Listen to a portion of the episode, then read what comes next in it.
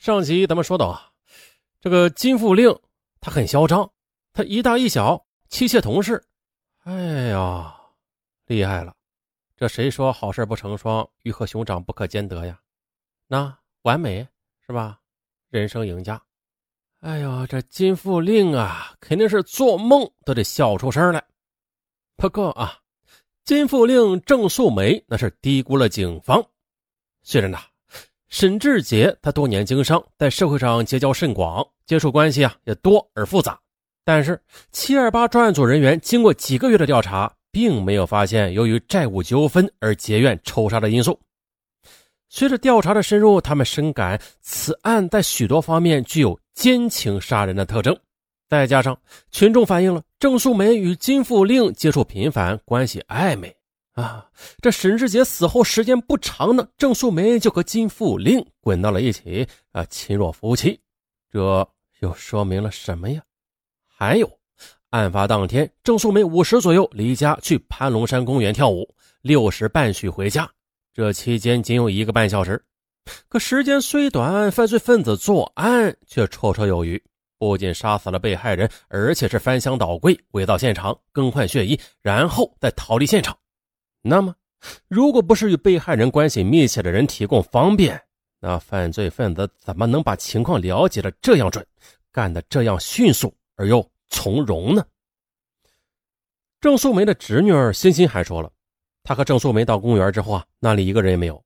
郑素梅她为什么去那么早啊？这与当天发生的凶杀案是偶然的巧合吗？犯罪分子作案之后，极力的要给人留下一个抢劫杀人的印象，但是弄巧成拙，他们仅仅顺手牵羊的拿走了几件物品，而对于大量的现金和高档的物品却没有动，这是很反常的。大家看呢，这摄像机和照相机是放在一起的，犯罪分子拿走了照相机，却留下了摄像机，嘿，这是什么意思呀？哼，这是抢劫吗？嗯，一个合乎情理的解释就是。犯罪分子的反常行为与内外勾结有关，存在着某种默契，也就是说，犯罪分子对那些钱物手下留情了。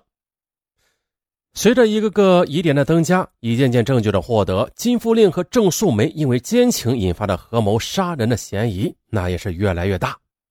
一九九六年八月，七二八入室杀人案的侦查在犯罪嫌疑人张福喜身上取得了重大突破。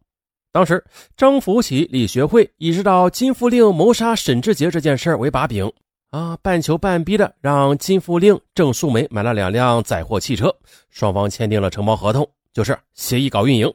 但是，每当金富令和郑素梅向他们二人收承包款时，他们都以“哎呀，这运费呀收不上来”为借口拖延拒交。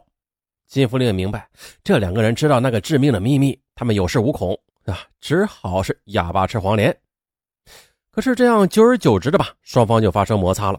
郑素梅为此很生气，扬言要收回那两辆车。